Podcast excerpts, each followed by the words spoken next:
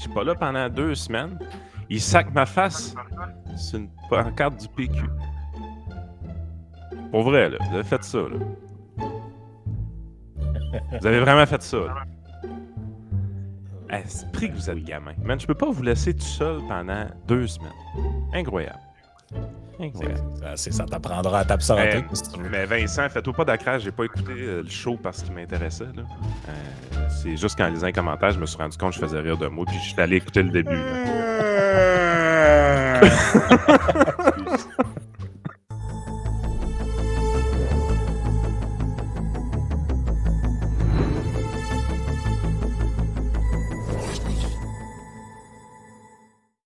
Vincent, tu me présentes ton invité aujourd'hui? Euh, ben, en fait, c'est Frank qui a décidé de, l'inviter. Euh, c'était une bonne suggestion. Euh, Nicolas Gagnon, c'est le président québécois de la Fédération des contribuables canadiens. et il est là pour nous parler de, la taxe sur l'essence parce que ben, c'est les vacances de l'été. Vous utilisez votre sort un tout petit peu plus qu'en moyenne. Et combien est-ce que l'État décide de venir vous mettre un doigt dans le cul pour ça t'apprendra à jurer, Vincent, t'es comme resté jamais sur ce, sur ce mot-là. Euh, ben, c'est ça, dans le fond, euh, avant que je te, cède un peu la parole, Nicolas, vous avez sorti à la Fédération canadienne des contribuables euh, votre rapport sur. En fait, c'est le 25e rapport annuel sur les taxes sur l'essence. Je vais le faire apparaître à l'écran, comme ça, les gens qui cherchent le document comme tel. C'est accessible sur votre site web, donc www.contribuable.ca, contribuable avec un S dans la section salle de presse. Donc, vous avez le euh, rapport là-dessus. Donc, vous revenez un peu euh, sur, en fait, comment il faut comprendre le prix de l'essence au, euh, Québec. Et ça ne surprendra pas personne d'apprendre que les gens payent 61,2 cents de taxes au litre. c'est quand même des chiffres qui donnent le vertige un peu. Peux-tu nous les, nous les ventiler un peu pour nous expliquer tout ce qu'il y a là-dedans? Oui, ben avec, avec grand plaisir. Puis oui, euh, c'est notre 25e rapport annuel, c'est-à-dire que c'est pas la première fois qu'on se fait avoir à la, à la pompe, disons. Là. Puis nous, on prend effectivement le temps chaque année de vraiment vulgariser le plus possible, pas juste pour les Québécois, mais l'ensemble des Canadiens sur la réalité euh, fiscale qui touche le prix qu'ils payent dans les stations de service. Puis oui, euh, comme vous pouvez le voir en arrière, j'ai la, j'ai la pancarte pour Montréal, qui est un petit peu plus chère même que celle qu'on a mise sur notre site web, essentiellement parce qu'à Montréal, il y a une taxe de plus ah, qui est ben sur le transport en commun qui va avoir une influence d'environ 3 cents tout, tout au plus donc, quand même 64,3 cents. Pour Montréal, environ 61 cents pour le reste du Québec. Ça veut dire qu'en général, on ne paie pas loin de 30% de notre prix, euh, dans le fond, 30% du prix euh, du litre d'essence, qui est essentiellement des taxes. Euh, ce qui, on s'entend que c'est très, très élevé, mais si on, on regarde, par exemple, l'ensemble des, euh, des, mécanismes qui s'appliquent sur le prix à la pompe au pays. En général, les Canadiens vont payer jusqu'à 39% de taxes. Euh, donc, c'est quand même très élevé, on s'entend. C'est probablement un des biens les plus taxés qu'il y a pas au Canada. Et oui, nous, on prend le temps de, à chaque année de ressortir ce document-là parce qu'on s'entend que d'une manière ou d'une autre, c'est facile de le mettre à jour parce que les taxes continuent d'augmenter à chaque fois. Euh, et essentiellement, il y, a, plusieurs mécanismes qui sont, qui sont de manière comment dire, permanentes et qui font juste augmenter le prix au fur et à mesure. On a entre autres, par exemple, la taxe sur le carbone qui, elle, est constamment revue à la hausse. On, a aussi euh, euh, la, double taxation qui ne veut, veut pas. Puisque les autres taxes vont augmenter, ben, le phénomène des taxes qui, se taxent sur les autres taxes, essentiellement, ça va aussi euh, faire augmenter le prix graduellement de l'essence.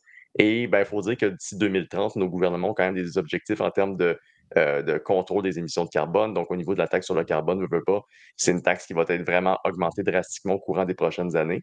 Euh, donc, le, rapport est assez compréhensible de tout ça, mais oui, au Québec, on a une très mauvaise figure si on, se compare avec les autres. du moins, Montréal, surtout, est au quatrième rang des endroits où est-ce qu'on paye le plus de taxes sur l'essence. Et c'est aussi euh, le Québec qui est pas mal au quatrième rang des provinces où ça coûte le plus cher faire le plein. Euh, donc, euh, présentement, on s'entend qu'on n'a pas une bonne figure et malheureusement, ben, en fait, pas malheureusement, mais nous, on, profite toujours de cette occasion-là pour sortir le rapport puis interpeller le gouvernement par rapport à son inaction, surtout sur ce dossier-là, parce que malheureusement, au Québec, on n'a pas eu le droit à une quelconque forme d'aide fiscale de la part du gouvernement pour les automobilistes. Il n'y a pas eu de réduction de la taxe provinciale sur l'essence, par contre, ou il n'y a pas eu de suspension de la taxe d'une quelconque manière. Tandis que dans d'autres provinces, au cours de l'année 2022 jusqu'à jusqu'à l'année prochaine, on voit plusieurs, euh, ben, en fait, plusieurs offres de ce type-là qui ont été faites, comme en Alberta ou en Ontario. Donc, nous, on, profite du fait qu'on dénonce François Legault puis l'absence d'action, mais on dénonce aussi tous les autres mécanismes qui sont maintenus au mmh Québec, que très peu de gens sont au courant d'ailleurs, euh, comme le prix euh, minimum de, de chargement à la rente, euh, ou, euh, ou, sinon euh, le, prix minimum estimé de l'essence de la Régie de l'énergie. donc, c'est tous d'autres mécanismes qui s'ajoutent qui font en sorte qu'au Québec, ben, le prix est artificiellement gonflé. Puis c'est une situation qu'on prend le temps de dénoncer à chaque année. C'est drôle, pareil, que ce genre de dénonciation-là vienne presque exclusivement de gens comme nous, comme la Fédération canadienne des contribuables, comme l'Institut économique de Montréal, bref, comme tous des, gens ou des entités classifiés comme étant des méchants gens de droite. Mais moi, j'avais cru comprendre que euh, dans notre système social-démocrate, progressiste, normalement, les gens qui sont pauvres paient moins de taxes et d'impôts que les gens qui sont riches. Or, ça n'a pas l'air de fonctionner à l'échelle interprovinciale, ce truc-là, parce que plus tu as l'air d'être pauvre au Canada, finalement, plus tu payes cher de taxes sur l'essence. c'est ça que je comprends. Euh, je vais rajouter une astérisque à ce que tu viens de dire la portion du budget accordé à l'essence pour une famille de faible revenu versus une famille aisée, c'est pas la même. C'est vraiment pas la même.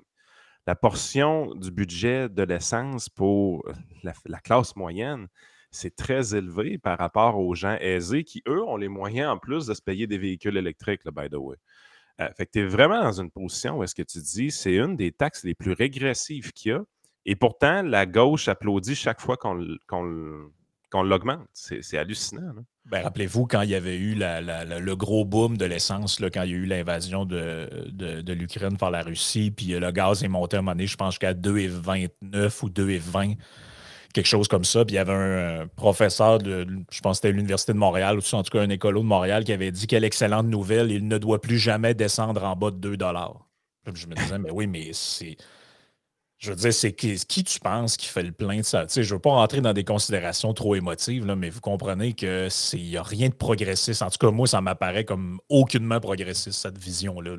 c'est ça qui est intéressant de, voir là-dedans, c'est que finalement, ceux qui dénoncent des trucs qui, qui viennent direct en attaque aux, aux, petites gens, comme on dit, que c'est supposé être le pain et le beurre de ces gens-là, finalement, c'est pas du tout les, euh, les, supposés progressistes qui, eux, en fait, veulent qu'on en rajoute encore. Là, ils parlent d'augmenter la Trudeau, l'augmentation de la taxe du carbone, tout ça supposément au nom du, du bien commun. Mais euh, tu parlais des différentes composantes euh, qui avaient dessus. On peut peut-être les, les nommer. On les voit sur le graphique, mais celui qui est derrière toi est peut-être un, petit peu petit. Donc, c'est ça. Il y a la taxe de vente fédérale qui, elle, représente à peu près 7 cents et demi le litre. On a la taxe d'assises provinciale qui représente presque 20 cents euh, le litre. On a la taxe d'assises fédérale, une autre taxe de 10 cents le litre, la taxe de vente provinciale de 14,14 cents et demi et la taxe sur le carbone qui est grosso modo 10 cents, mais qui est appelée euh, à augmenter. Ça fait quand même, beaucoup de taxes euh, qui s'empilent une par-dessus les autres. Oui, puis c'est surtout dans le contexte actuel, comme tu l'as mentionné avant, euh, on se retrouve dans une situation assez particulière depuis la, guerre en Ukraine. Puis précédemment, on avait déjà vu avec les turbulences sur les chaînes d'approvisionnement que les prix de, l'énergie étaient euh, forcément affectés. Euh, mais on s'entend que vraiment la crise en Ukraine a été possiblement, comment dire, le, point tournant où est-ce qu'on a vu les, les, prix exploser. Et on a de la difficulté à concevoir un, comment dire, un avenir à, court terme, où est-ce qu'on va retourner au prix de l'essence à 1,20 par litre d'essence, mettons. Euh, donc, c'est sûr que ça, c'est le bout le plus dérangeant, c'est qu'on sait que c'est une réalité avec laquelle on doit, composer. Les prix qui ont, presque explosé de 45-50% au courant de la dernière année. Et on a effectivement, on a juste des mécanismes qui s'ajoutent par-dessus d'autres mécanismes. Euh, juste pour donner une idée, l'explosion des prix, on avait sorti euh, les chiffres au courant de l'année 2022. Euh, pour un, véhicule compact, quand les prix ont explosé, la facture annuelle a augmenté à environ de 922 pour un simple véhicule comme une Honda Civic, par exemple. Pour un SUV, euh, c'est environ 1017 de plus sur la facture annuelle. Puis pour, par exemple, un, mid-size vehicle, donc on va prendre, mettons, un véhicule du style euh, Chevrolet, mettons un F-150, peu importe, on parle d'environ 1167 de plus par année. Donc, oui, ça affecte, on s'entend justement les familles parce que, bon, pas, euh, quand tu es à faible revenu puis tu as, un revenu fixe ou peu importe, tu es quand même assez limité face à l'augmentation des coûts, mais ça affecte aussi en fonction des véhicules. Veux, veux pas, euh, si on prend l'ensemble des prix, je dis c'est environ 1000 dollars de plus en moyenne, juste avec l'explosion des coûts de l'essence. C'est quand même assez hallucinant parce que, je veux dire, juste ça, c'est comme plus que la baisse d'impôts qu'on a reçue cette année. Ouais, puis le chèque de 500$, il couvre même pas la moitié de la hausse, autrement dit. Oui, puis on s'entend que c'est un, un, élément qui se rajoute par-dessus un paquet d'autres affaires. Puis par-dessus le marché, on sait que le prix de l'essence a un impact sur pas mal toutes les autres euh, composantes des chaînes d'approvisionnement. On peut parler du transport en camion, mettons tous les coûts du diesel qui sont effectivement affectés. Euh, donc, c'est c'est surtout ça qu'on prend le temps de dénoncer. Mais oui, pour venir à toutes les composantes sur le prix de l'essence, euh, je veux dire, c'est ça, on s'entend que c'est le minimum parce qu'après, on n'a pas calculé là-dedans la double taxation qui rajoute environ 6 cents. Essentiellement, pour ceux qui ne comprennent pas c'est quoi la double taxation, parce que c'est quand même un phénomène qui est bizarre, c'est on prend les taxes, euh, les taxes à la consommation, donc la TPS et la TVQ, puis on, on fait, dans le fond, on charge ça sur les autres taxes. Donc, euh, mettons la taxe carbone en arrière de moins 9 cents, les, taxes d'assises et la taxe sur le transport en commun, ben, tout ça est soumis à la taxe, euh, à TPS et TVQ, ce qui va amener environ un 6 cents de plus. Donc, en arrière de moi, ça monte plutôt aux alentours de 70 cents pour Montréal, 69 cents pour le reste du Québec. Et à ça, comme on pourrait parler effectivement du prix minimum de l'énergie, au prix minimum de l'essence, qui fait en sorte que peu importe ce qui arrive, peu importe la taxe que vous payez, euh, vous ne pourrez jamais payer moins que ce qui est indiqué à la pompe à cause de la régie d'énergie. Ça, on, pourrait, on pourrait en discuter plus longuement, mais essentiellement, ça, faisait partie, de, l'essentiel de notre sortie, en fait, sur le, sur le rapport. Ça, c'est un bout qui m'intéresse quand même beaucoup parce qu'on euh, parle de, taxation qui est cachée, évidemment. Euh, une subvention indirecte aux entreprises pétrolières, si on veut. Euh, parce qu'écoute, présentement, puis je, regarde dans la région de Québec, puis je, l'en parle souvent, puis il y a vraiment un phénomène qui se passe ici qui est assez spectaculaire. La plupart des stations d'essence cette semaine se sont tenues à 1,84 dans la région de Québec. Euh, on comprend que ce serait 1,20 euh, et peut-être même un peu moins s'il n'y avait pas toutes ces taxes-là, mais on s'est maintenu à 1,84 pendant qu'au Costco, c'est 1,69. Et pendant qu'également des petites stations-service à Saint-Lambert, qui est à 15 minutes de Québec environ, se font une, guerre présentement de, prix et se maintiennent à 1,64 environ. Euh, je, sais qu'il y a une guerre de prix, je sais qu'il y a 20 sous d'écart, mais je sais également qu'ils ne sont pas en train de vendre leur essence moins cher qu'ils l'achètent. Ils ne sont pas en train de vendre en, bas du cost. Euh, il faut toujours que tu fasses un trade-off en ton propre temps si tu veux aller tanker là parce que tu as souvent 25-30 minutes d'attente pour être capable de remplir ton, réservoir à cause du prix qui est beaucoup plus faible qu'ailleurs. Mais comment dans une région on peut arriver à 20 sous d'écart entre certains ouais, Attends une minute, attends une minute. Juste une pause, deux secondes. L'affaire du Walmart, il ne faut pas que tu oublies que tu ne prends pas le bon prix. Là. Tu prends le prix à la pompe, mais il faut que tu payes le membership au Walmart. Fait qu'au final. On parle du Costco, Vincent. Euh, Walmart. Costco, excuse-moi. Mon cerveau a fait un, un ordre de mais il faut que tu prennes le compte. Non, mais c'est pas. C'est 100 Non, mais c'est 100 C'est 100 sur combien de litres tu achètes par année? 1000 piastres. Ben, litres? crise de dépanneur de Saint-Lambert, il n'y a pas de, y a pas de, de carte. Je comprends, je comprends, mais il faut quand même que tu ajoutes que tu ne compares pas les bons prix. Non, je sais, mais, mais je, sais aussi qu'il y a toutes sortes de mécanismes, comme le prix minimum euh, ou le prix plancher, tout ça, qui empêchent un peu les compagnies de se battre. Des, promotions aussi qu'on n'a pas le droit de faire. Euh, sur l'essence, des choses comme ça. C'est très réglementé, cet aspect-là. Tu sais quoi l'effet paradoxal du prix plancher au Québec? C'est qu'il a probablement réduit les prix. Parce que ce qui s'est passé, c'est comme maintenant, avant, là, parce que les gens pensent que les, stations-service se font compétition uniquement sur la vente de pétrole, mais ce n'est pas vrai. Ils se font compétition sur tous les services qui viennent à côté. Quand tu empêches, disons, Walmart, euh, Walmart, Costco, de vendre en bas du prix plancher que le gouvernement du Québec a mis, ben ça fait en sorte qu'il ne peut pas euh, euh, offrir tous les autres services qu'ils voudraient offrir, puis ça ne vaut pas la peine. Fait qu'ils ne commencent pas cette activité-là. Mais là, dans ce cas-là, toutes les autres petites compagnies qui voudraient offrir de, l'essence, mais pas avoir à produire ce service-là additionnel parce que c'est trop coûteux pour eux, parce qu'ils ne sont pas capables de faire ça, bien, eux, ils rentrent dans le marché. Fait que tu as un effet dynamique qui, en fait, ça a gardé le prix plus bas. Mais ce qui s'est passé, par contre, c'est quand tu vas voir une station-service au Québec, regarde comment les stations-service au Québec sont absolument vides, n'ont pas autant de services que dès que tu croises la frontière et tu t'en vas en Ontario. On désuète. sont désuètes. Fait que tu as moins de services à côté. Fait qu'un des effets paradoxaux, puis c'était un gars de, de, HEC qui avait trouvé ça, Jean-François Houd, un des effets paradoxaux, c'est que ça a juste éliminé toute la compétition sur d'autres marges. Puis les stations-service au Québec sont juste, ils offrent pas d'autres services. Fait que oui, tu payes ton essence peut-être moins cher à cause du prix plancher, mais au final, tu payes plus cher tous les autres services que tu voudrais avoir parce qu'il faut que tu cherches plus longtemps ou ils sont juste pas disponibles. Fait que c'est comme un des affaires un peu weird. Ce que, je voulais plus dire, c'est qu'on nous a présenté le prix plancher comme étant un moyen de prévenir euh, le manque de compétition. Donc, euh, c'était pour permettre aux petits joueurs, aux petites essenceries de ne pas fermer grâce au prix plancher.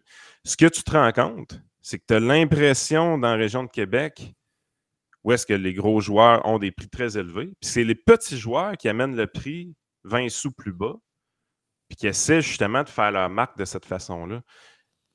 Là, tu es là, tu dis, qu'est-ce qui se passe réellement dans le marché de l'essence? Puis, tu sais, c'est une frustration pour les gens parce que des écarts, comme quand c'est des écarts de 2-3 sous, ou même qu'il n'y a pas d'écart du tout à nulle part, les gens ils ont une frustration aussi. Ils se disent Écoute, j'ai l'impression qu'il n'y a personne qui compétitionne. Parce que quand tu vas aux États-Unis, tu fais le tour des essenceries, tu vois des compétitions. Tu vois qu'il y en a qui sont un peu moins chers, euh, il y en a qui sont un peu plus chers avec service, il y en a qui sont un peu moins chers avec des pubs, ces stations sur les bornes d'essence quand tu remplis. Et en plus, la borne ne remplit pas très vite parce qu'ils veulent que tu écoutes la crise de pub. Tu sais, on, voit qu'il y a toutes sortes de modèles d'affaires aux États-Unis, alors qu'au Québec, c'est un modèle d'affaires assez uniforme. Puis tout le monde a à peu près le même prix généralement. Mais là, quand il y a quelqu'un qui dévie, il dévie par Vincent. Fait là, tu es là, tu dis, qu'est-ce qui se passe au Québec dans, ce système de compétition-là qui est déséquilibré, on dirait? C'est une très bonne question. Puis honnêtement, pour venir à ça, pour le prix de l'essence, qu'on oublie souvent, c'est qu'il n'y a pas juste, mettons, les taxes ou le prix minimum qui rentrent en ligne de compte.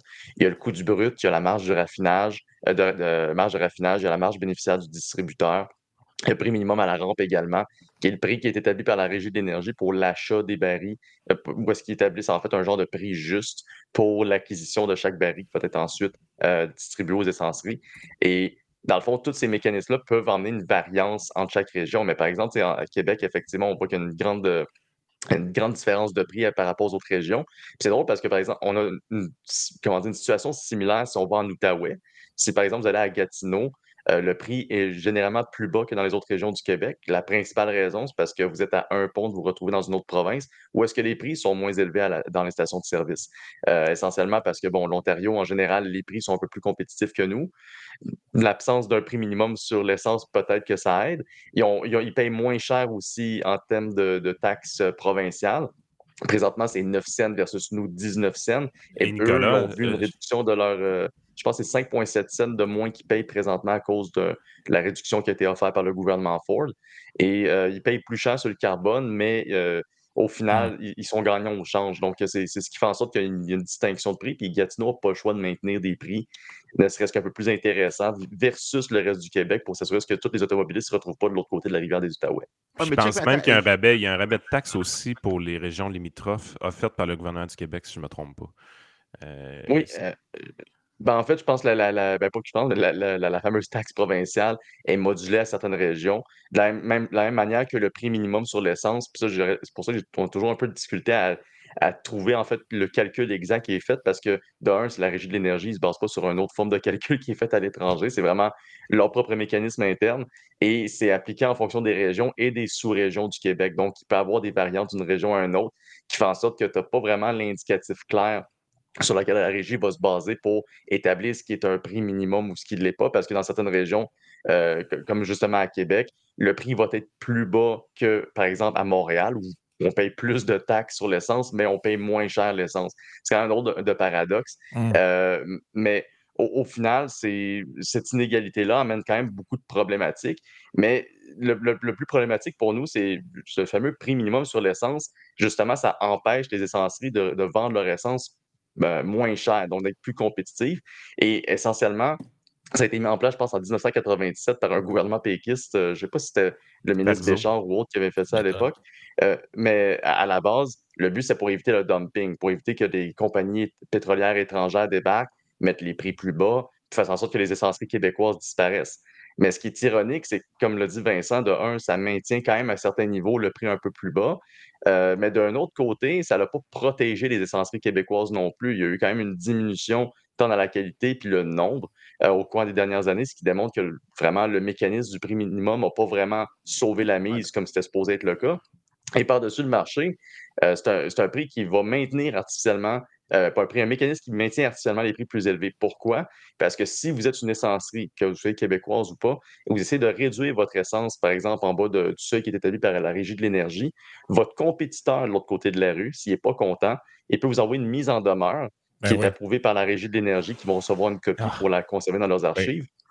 Et si vous ne euh, soumettez pas, en fait, à cette nouvelle euh, ben, en fait, à cette mise en demeure-là, soit vous avez des pénalités, soit vous pouvez même être, être emmené à fermer vos opérations, euh, bien sûr, après toutes les euh, dédales juridiques qui pourraient suivre. Il faudrait quand même au final, vous êtes obligé d'augmenter. Il faudrait quand même souligner quelque chose de vraiment intense ici. comment est-ce que l'État crée lui-même des problèmes qui ah ensuite créent d'autres problèmes que l'État va devoir venir ah, régler. c'est fou. Fait que, tu sais, le, un, l'aspect, c'est vrai qu'il y a une baisse du nombre de petits, de petits détaillants d'essence au Québec, mais la baisse est beaucoup moins forte qu'ailleurs dans le Canada. Le prix plancher explique vraiment ça. Mais ce que tu vois, c'est vraiment une baisse plus prononcée qu'ailleurs dans le Canada dans toute la qualité des services qui sont offerts. Par contre, la chose qui est vraiment weird, puis qu'on oublie, puis qui explique bien pourquoi il y a des différences entre régions au Québec, c'est qu'au Québec, il y a une raffinerie qui reste et le gouvernement du Québec, depuis les années 70, fait tout pour bloquer la construction de nouvelles raffineries parce que c'est des grosses installations, c'est des gros coûts de capitaux. C'est Valero à Lévis, la seule restante. Ah, celle de. Attends une minute, es-tu en train de me dire que là, c'est parce que je ne me suis pas mis à jour. La dernière fois que j'avais travaillé sur ce dossier-là, c'est quand j'étais à l'Institut. Tu étais dans ton monde que le Québec, c'est Montréal. J'oubliais. Ben oui, j'ai oublié tout le temps de l'ajuster, ben Vincent. Il te l'a dit plusieurs fois que pour lui, passer le pont Champlain, il n'y a plus rien qui existe. Non, non, non. Saint-Lambert, Saint sur la rive sud de Montréal, est passé le pont Champlain. C'est passé, c'est dès que tu traverses dans Longueuil ou Brossard, là, il n'y a plus rien. OK, c'est bon.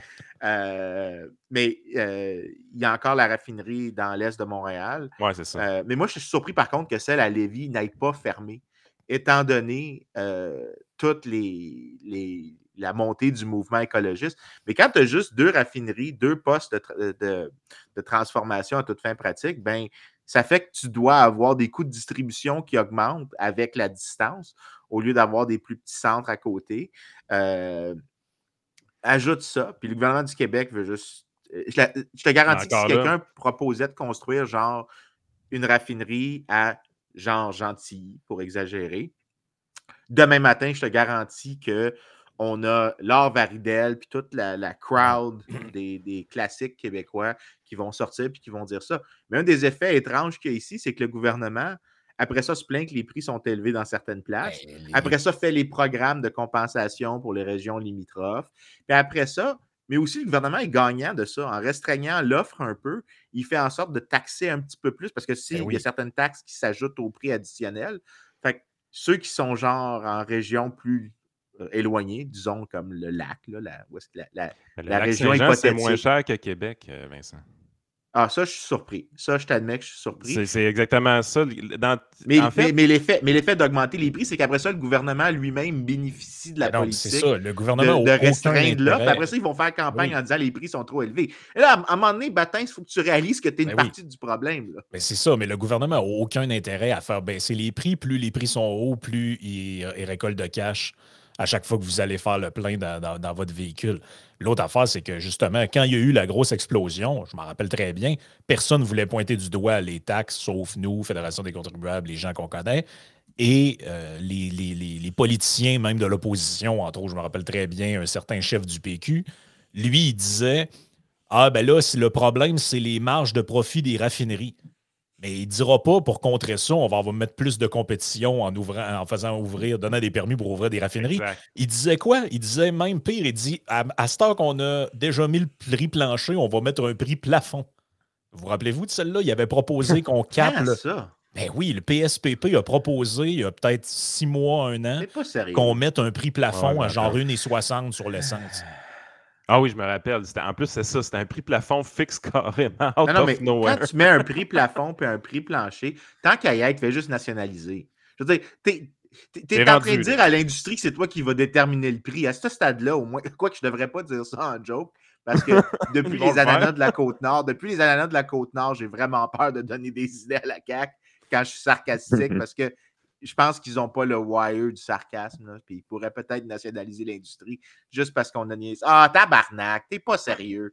Je pensais, hey, puis- je pensais que tu avais mal interprété. Ah non, Il n'y a, pas, il y a non pas seulement, d'ambiguïté. excuse-moi, non seulement j'avais bien interprété, mais j'étais exactement sur le bon montant, 1,60 Ah, le litre. sais, c'est là que je me rappelle que, étant souverainiste, je suis vraiment devenu souverainiste en dépit du meilleur effort du PQ de me convertir à la souveraineté. Et je pense si le PQ plus, n'avait pas été là, je serais devenu souverainiste dix ans plus tôt. et je pense qu'en plus, son argument massu, ben, pour, pour boucler la boucle de toute cette niaiserie-là, son argument massu, c'est la France l'a déjà fait. Ah, si Ah, j'ai oui. cet argument-là. C'est Moi, tellement cet le- argument-là est C'est pour moi. tellement le pire argument. En fait, c'est probablement le meilleur argument pour ne pas faire quelque chose. Tu sais, fait est que la France est un pays qui est en. Tu regardes, écoute, je veux juste souligner, tu sais, ils ont eu des petites émeutes récemment. Euh, en grande partie parce qu'il y a des gens au bas de l'échelle qui ne sont pas capables de se trouver des emplois puis d'avoir des conditions de vie décentes.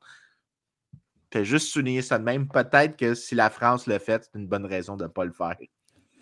Ah non, c'est incroyable. Mais une, une des affaires, justement, tu l'as brièvement mentionné, euh, Nicolas, mais qui m'avait atti- attiré mon attention dans, dans le, le papier, justement, c'est ce, que- c'est ce qui est écrit ici. Tu dis Des essenceries ont reçu des mises en demeure de leurs concurrents parce qu'elles ne vendaient pas leur essence assez cher aux automobilistes. Et- Moi, j'entends ça, je capote. Là. Ah non, mais c'est parce que. Est-ce que les gens qui nous écoutent, je ne sais pas s'ils réalisent, là, mais il y a, d'un, il y a ça, mais de deux, il y a dans toutes les mesures qui ont, tu sais, tu regardes les justifications qui étaient données sur le prix minimum, euh, celles qui sont données sur le prix, qui étaient données par PSPP sur le prix plafond, ce genre de trucs-là. À aucun moment dans le discours, il n'y a l'intérêt du consommateur, du contribuable. Jamais. Aucun moment. Tout ce qui compte, c'est l'intérêt d'une coupe de business qui vendent du gaz, soit les gros, soit les petits, soit l'intérêt du gouvernement à ramasser le cash euh, pour soi-disant le bien commun, mais à Ou aucun les moment. écolos.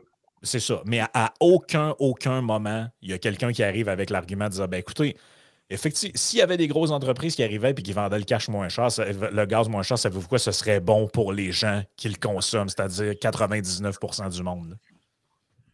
Non, absolument. Puis, pour, revenir tantôt, quand, Vincent parlait de nationalisation, c'est drôle parce qu'on serait les premiers à nationaliser l'ensemble des prix qui sont par rapport à, l'énergie sans même qu'on soit les producteurs. Parce que le Québec, il faut le rappeler, on est 100% dépendant du pétrole et du gaz qui vient d'ailleurs pour tous nos besoins. Puis c'est, c'est, un besoin qui est croissant. Notre dépendance fait juste comme continuer au fur à, fait juste continuer à aller de même. Mais pour venir à ce que tu mentionnais pour les fameuses mises en demeure, Juste pour vous donner une idée, en 2021-2022, c'est 547 mises en demeure qui ont été envoyées, qui ont été enregistrées par la Régie de l'énergie au courant de, de cette année fiscale-là.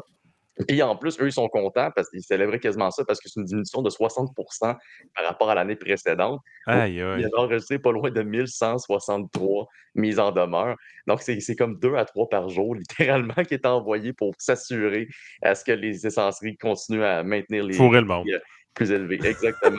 Et je ne sais pas s'il y a eu des essenceries. Ah, t'es grossier, Mais- Yann. Ah, ben là, tu sais, c'est Langage guerrier. Le en demeure, tu ne faut pas assez le consommateur. Voyons, sacrifice. C'est ca- c'est carrément ça. Je ne peux, je peux pas trouver un autre, euh, un autre terme que ça. Puis le pire, c'est qu'il y a possiblement des, des essenceries qui, ont- qui se sont réessayées plusieurs fois. Tu sais, quand, on, quand on regarde le phénomène, c'est aussi dans certaines, certaines régions du Québec où c'est plus souvent pratiqué. Je ne sais pas si la région de Québec euh, précisément est plus visée par les, ce, genre, ce genre de pratique ou est-ce que les essenceries s'essayent à essayer de réduire leur prix, considérant que le prix généralement est plus élevé dans la région. Mais d'une manière ou d'une autre, c'est quand même juste en 2021-2022, c'est 547 occasions manquées pour les automobilistes.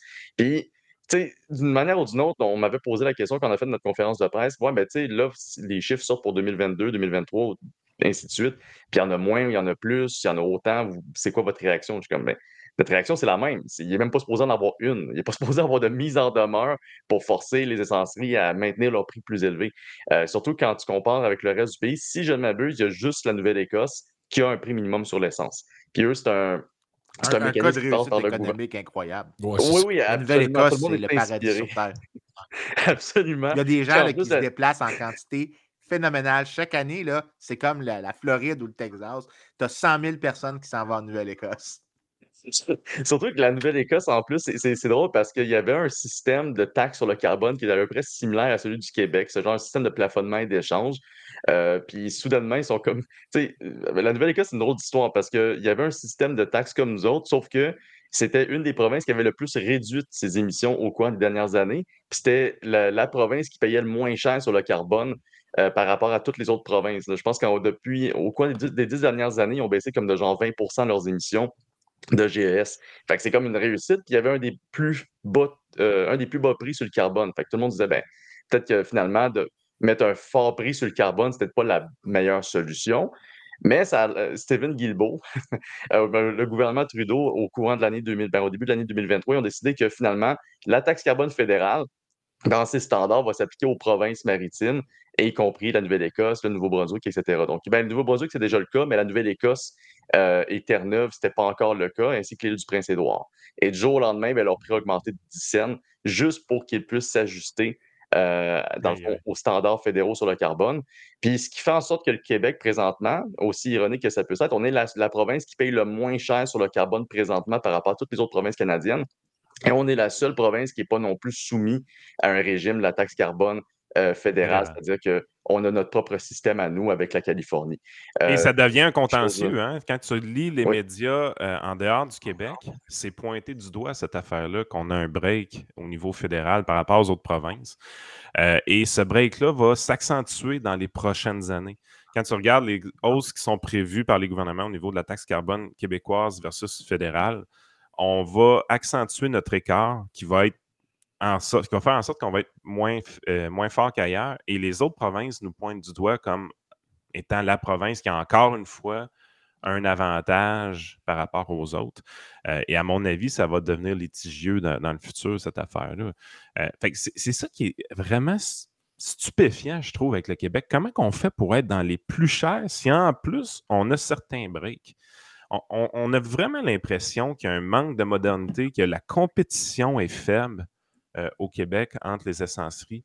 Puis, ironiquement, c'est probablement la place au Canada la plus réglementée, la plus surveillée, puis qui a une régie de l'énergie qui s'assure, s'assure qu'il n'y euh, a pas de compétition déloyale. la régie de l'énergie, son rôle, c'est pas supposé.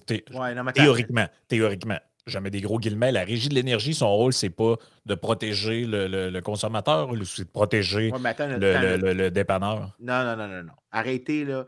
Ça, on va y aller avec le classique. George Stigler, 1971. Le but d'une agence gouvernementale n'est pas de servir l'intérêt public, mais bien de servir l'intérêt de l'entité réglementée. C'est largement ça. Ça s'appelle la théorie de la capture réglementaire. C'est l'objectif, généralement, quand, une industrie, quand une réglementation est passée, c'est parce que l'industrie probablement la veut ou a trouvé une manière de la façonner pour que ça soit son avantage, ou si c'est passé contre elle, va participer au processus bureaucratique de telle sorte que toute future réitération ou modification à la loi vont être façonnées pour ses intérêts à elle, de restreindre la concurrence ou de mmh. restreindre le, besoin d'innover ou d'ajouter des services complémentaires. Euh, le but de la réglementation, c'est jamais de, promouvoir euh, la concurrence. L'origine des lois sur la concurrence au Canada, les gens, les gens aiment ça avoir l'idée que le bureau de la concurrence s'est émergé parce que c'était pour aider les, consommateurs. Ceux qui voulaient la règle, bureau de la premier bureau de la concurrence au Canada, c'était des industries qui n'aimaient pas ça, que leurs concurrents baissaient leur, prix beaucoup plus en bas des leurs et ils ont été à la commission parlementaire, puis ils ont braillé, puis ils ont forcé des grosses larmes de crocodile. Ben, c'est la même chose quand tu regardes l'histoire du prix plancher au Québec. C'était les petits détaillants disaient en 1997 qu'ils n'étaient pas capables d'offrir tous les services que des Costco ou des grandes essenceries pouvaient offrir. Donc, il fallait qu'il y ait le prix plancher pour que eux puissent offrir juste l'essence, puis que l'autre ne puisse pas offrir tous les autres services. C'est ça leur justification. Ils l'ont dit explicitement dans des commissions parlementaires, dans des délibérations. Ils ne se sont jamais cachés. L'affaire, c'est que tu as des journalistes qui ont été avec ça, puis qui n'ont jamais cliqué que c'était pas. Euh, c'était pour aider le petit, mais le petit, au final, il finit par nuire au consommateur parce qu'il n'y a pas de concurrence. Pas autant de concurrence qu'il pourrait en avoir. Ouais la réception de tout ça, euh, Nicolas, parce que Vincent a amené les médias, la réception de tout ça, ça ressemble à quoi là, euh, de la part des médias? Tu as parlé de la conférence de presse. Bon, là, euh, nous autres, on t'invite. Je sais que tu étais à quelques autres places, mais est-ce que, est, que vous avez de l'écho un peu? Parce que je sais qu'il n'y a pas si longtemps que ça, le, je ne sais plus trop ce que vous aviez sorti, mais le ministre Fitzgibbon, vous avez attaqué en disant c'est un genre de. C'est une badge d'honneur. Hein? Un petit think tank démagogue, eux autres, ou je ne sais plus trop ce qu'il avait dit. lui, lui, il aime ça. Tu fais sa voix, Frank? Ouais. C'est un petit think tank démagogue. Merci, Frank. J'avais besoin, besoin d'une imitation ce matin. Ah, oui, oui. Ben, en, plus, mais en fait, la, situation avec Fitzgibbon, ça remontait à un drôle de, une drôle de situation bien particulière. En fait, là, ça monte en plus en, février dernier.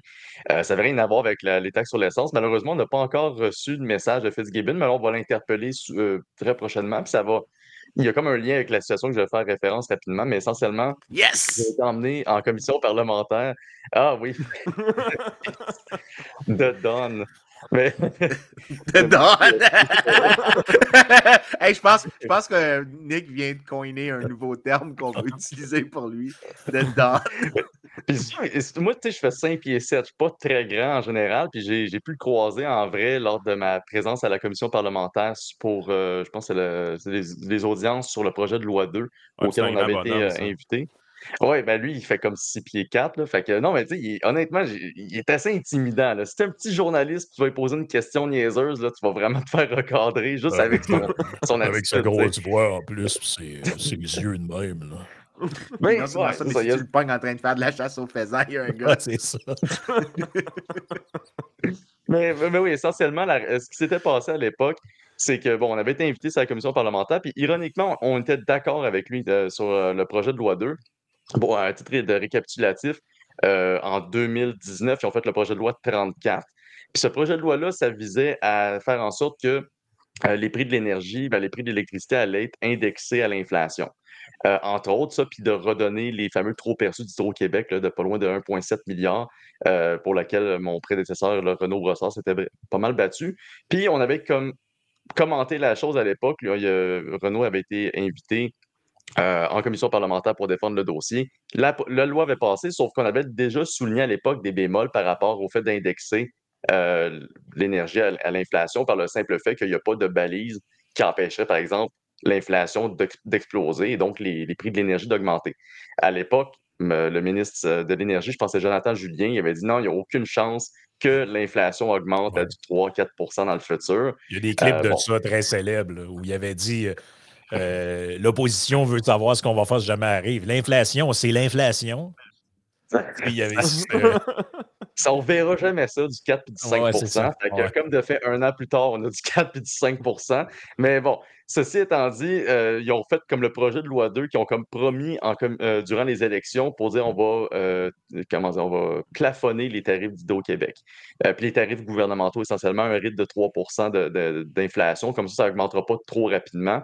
Si, si jamais l'inflation est plus que 3% ben, ça va quand même être capé à 3% Donc, nous, on trouvait l'idée intéressante sur le coup parce que ça force plutôt Hydro-Québec à jouer elle-même avec euh, ses ressources plutôt que d'augmenter les prix en se basant sur euh, les avis de la Régie d'énergie comme si en était. Là, ils sont comme soumis à une indexation de 3% ce qui fait en sorte que ben, si jamais leur coût opérationnel augmente trop, ben, c'est eux qui doivent faire le ménage dans leurs dépenses pour s'assurer de ne pas avoir refilé cette facture-là aux consommateurs. Bref, le projet de loi d'eau, on l'avait trouvé intéressant, j'ai été le défendre, puis c'était carrément le projet de loi de M. Fitzgibbon. Jusqu'à maintenant, tout le monde est sur la même longueur d'onde, sauf que nous, on veut accélérer les choses, on n'a pas de retour de savoir quand est-ce que le projet de loi va être adopté. et vu qu'on a plusieurs milliers de supporters au Québec, ce qu'on fait généralement, c'est des call to action. Donc, on envoie des courriels à nos supporters pour leur dire voici euh, le, courriel de M. Fitzgibbon, écrivez-y, puis dites-lui de baisser les prix sur l'essence. Donc, euh, comme de fait, euh, ou ben, en fait, de plafonner comme ils ont promis plutôt, et comme de fait, nos supporters qui sont très motivés ont envoyé des milliers de courriels à M. Fitzgibbon à son, à son cabinet de, ministre. Et probablement qu'il a été très interpellé parce que nous, on a envoyé le courriel de mobilisation, je pense, le 14 février ou le 12 ou quoi de même. Puis le projet de loi, il passe comme le 15. Ils, ont fini par passer le projet euh, au Parlement le 15 comme si rien n'était, mais il n'y avait pas eu d'avis média, rien avant, avant la fin de la journée. Sauf que nous, pendant ce temps-là, nos, euh, supporters continuent à recevoir les courriels, ils continuent à en envoyer, puis on avait comme cessé l'envoi de nos courriels avant l'adoption du projet de loi. Sauf que Fitzgibbon, lui, au courant du week-end qui suit, j'imagine qu'il a vu sa, sa boîte courriel, puis il a vu qu'elle était remplie de personnes qui disaient Hey, fais ta job, dude. Puis euh, essentiellement, essentiellement, il est sorti, puis Ben, c'est probablement Samuel sur Twitter. qui gère sa boîte courriel. Oui, un, un- un- un grand député très utile à l'Assemblée nationale. Fait que, anyway, ça qui Pas de était plante également verte. sa- Pas de plante verte. pas, pas du tout. Mais tout ça pour dire que euh, depuis ce temps-là, il y a un foie. J'aimais la plante verte de Yann. Mais euh, depuis ce temps-là, il y a un foie, euh, effectivement, là, entre Fitzgibbon et, et moi. Puis, je- de toute manière, c'est un foie que j'espère maintenir le plus que possible. Je ne veux pas non plus être trop son chum. Puis, c'est de, bonne, c'est de bonne guerre aussi, hein, parce que je veux dire, nous, on est là pour brasser les choses puis amener des idées qui vont Mhm. forcer une réaction de, de, de l'establishment, des gouvernants, des médias. Pour l'instant, on n'a pas eu de retour de la part de Fitzgibbon. Puis ça, je dis ça parce qu'on n'a pas encore envoyé nos courriels à nos supporters pour l'harceler puis dire de baisser le prix ou de retirer le prix minimum sur l'énergie. Ça va venir très, très prochainement. Donc, possiblement qu'au courant du week-end ou au courant des prochains jours, il va sûrement m'interpeller sur Twitter encore une fois, ou X plutôt. Euh, mais pour le reste, euh, on, a, on a une relation assez bonne. Pour les médias maintenant, pour répondre à- un peu à ça, parce que j'ai fait le tour un peu du- du, euh, de, de l'histoire, mais euh, on a eu quand même des bonnes réactions. Je, je m'attendais, parce que d'habitude, quand on fait des sorties sur la taxe carbone, essentiellement au Québec, je veux dire, j'envoie un communiqué de presse et je peux retourner en sans avoir vraiment de crainte de manquer un appel. Personne va m'a- Il n'y a aucun média qui s'intéresse à la taxe carbone au Québec. Ou presque. Euh, la seule fois où est-ce qu'on a eu sont de généralement favorables. Gé- ouais, généralement, sont favorables. Puis ça, ça m'amène aussi un peu où est-ce que, euh, je pense du coq à l'âne, mais essentiellement, si Poilier avait été élu au fédéral et il décide d'abolir la taxe carbone fédérale, je mets, regarde, je mets mon portefeuille sur la table, le Québec va se battre pour la, pour la conserver puis la maintenir au Québec, peu importe ce qui arrive. Alors qu'on n'y est pas un- soumis. Alors qu'on n'est même pas soumis à la taxe carbone fédérale. Alors, du moins, pas la première, parce que la seule fois où j'ai eu un, un talking point sur euh, ben, un, un- comment dire, un point média par rapport à la taxe carbone, c'est que le 1er, f- euh, 1er juillet dernier, il y a une nouvelle réglementation qui est entrée en vigueur, puis celle-là elle s'applique également au Québec. Oh. Puis on l'appelle la deuxième taxe carbone. C'est la réglementation sur les carburants propres. Puis elle s'applique directement aux raffineurs puis aux producteurs de- d'énergie ou surtout de carburant au Canada, ce qui va comme les forcer à payer plus cher sur leurs émissions de carbone. Ben, dans le fond, de- d'acheter des parts de carbone s'ils ils émettent des, des, euh, Il des essaie de émissions la camoufler, autrement standards. dit. là. Il essaie de camoufler Ouais. ça aux consommateurs. là. C'est camouflé dans le prix, comme à peu près toute la plupart des taxes là, que- qui sont sur l'essence, généralement, sont camouflées. Vous ne les voyez pas sur votre reçu quand vous sortez de la station de service. Mais cette deuxième taxe carbone-là, aussi niaiseux que ça peut être, le Québec n'y échappe pas, contrairement à la première. Puis c'est une taxe qui va finalement faire comme boule de neige sur, sur l'ensemble des, des, des autres taxes qu'on paye déjà. Mais au final, euh, je veux dire, euh, pardon, a un petit problème technique. ok. C'est correct, c'est Mais, correct. ça pour, mais ça pour dire qu'il y a, il y a- il y a quand même une bonne réaction des médias en général par rapport au prix sur l'essence parce que les gens comprennent qu'on paye très cher puis comprennent aussi que le, le contexte inflationniste présentement il est favorable à une discussion sur la réduction des coûts. Euh, c'est pour ça que oui, il y a eu une levée de bouclier, entre autres avec les baisses d'impôts. Euh, je ne sais pas si vous vous en souvenez, mais au mois de mars, quand ça avait été promis là, par. euh, ben, ça avait été promis pendant les élections, mais quand c'est passé dans le budget. celle il où qu'il y avait bouclier. 59 euh, non-économistes qui s'étaient dit économistes, qui ont signé une lettre pour dire que c'était pas une bonne idée, les baisses d'impôts. Ouais. Ouais, D'ailleurs, euh, d'ailleurs, je suis sûr que si on fouille, tous les députés du PQ et de QS ont donné leur augmentation aussi de, de 30% et la marge qui Ben était oui. de, Ben oui, ben la, oui. la marge d'impôt qu'ils payent en moins, ça tout ça a été donné de à des organismes communautaires tels que promis euh, lors de ces débats-là.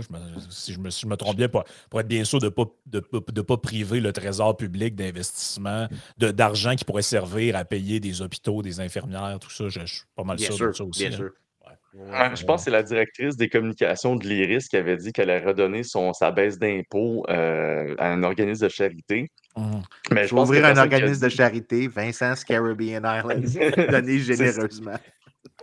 Mais je pense qu'il n'y a personne qui a dit comment la baisse d'impôt fonctionne. Ce n'est pas un chèque qu'on t'envoie, c'est comme graduellement récupéré sur tes revenus. Mais bon, c'est l'IRIS, il ne faut pas mettre la barre trop haute. Mais n'en reste qu'au final, je veux dire, il y a, quand même une levée de bouclier pour les baisses d'impôts. Y a- c'est sûr que pour la question des taxes sur l'essence, il n'y aura pas vraiment de médias qui vont faire bouger les choses ou comme qui vont appuyer le message qu'on porte, j'imagine, toute la gang, autant à l'Institut économique de Montréal que la FCC ou autre, de dire qu'on veut une réduction sur l'essence, euh, même si on l'a observé dans d'autres provinces. Donc, malheureusement, on n'a pas ça. Par contre, il y a quand même une écoute. Ça, je pense que c'est là-dessus qu'on peut le plus miser à la, FCC, c'est vraiment de voir que euh, malgré le fait qu'il y a une fermeture euh, de la part du gouvernement sur la, façon de faire. On sait que Legault veut rien savoir de réduire la taxe provinciale sur l'essence. On sait fort possiblement que Fitzgibbon ne va rien vouloir savoir de retirer euh, le mécanisme du prix minimum. Euh, puis on sait qu'au final, la taxe carbone, elle va rester au Québec.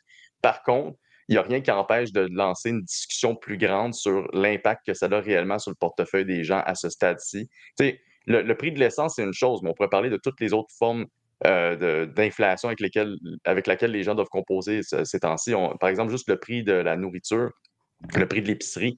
Euh, sur, euh, sur le, Food Report qui a été sorti en 2023, ça démontre que pour l'actuelle année en cours, c'est une augmentation de 1500 par famille, juste le prix de l'épicerie.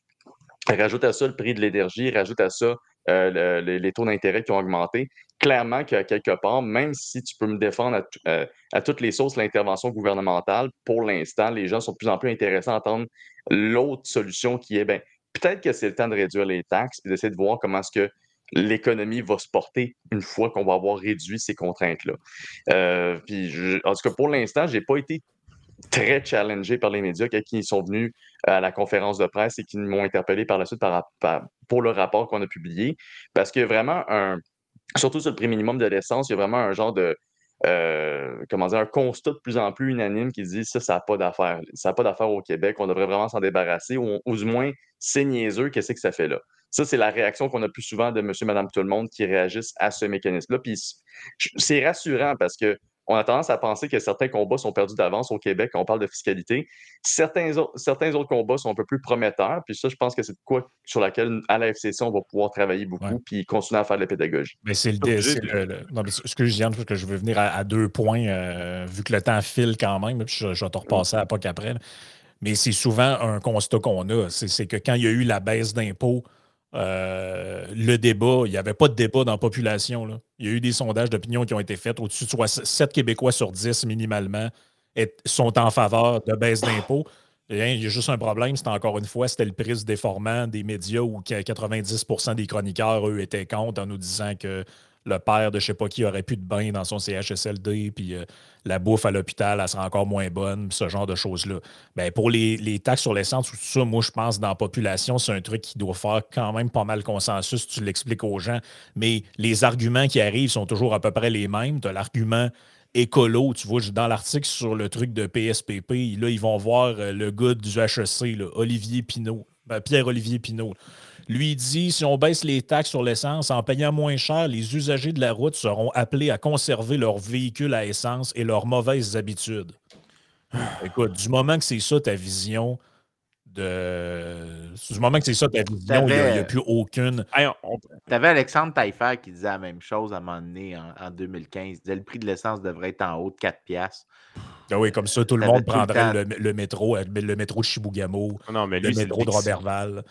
Euh, lui, ah oui, c'est vrai, lui, ça aidait son Théo taxi. non, mais c'était Deuxième, deuxième argument, c'est à ça que je voulais qu'on vienne, parce que ça, c'est vraiment une légende urbaine qui est racontée sans arrêt, c'est que ils vont, ils vont écouter ta présentation, on va dire ah ouais, on comprend Nicolas, on comprend toute la patente, mais de toute façon, ça a été prouvé maintes fois que quand on baisse les taxes, et ça, ça rejoint, tu, faisais, tu parlais de l'épicerie, c'est un peu la même théorie, c'est ce qu'on appelle la théorie de la greedflation.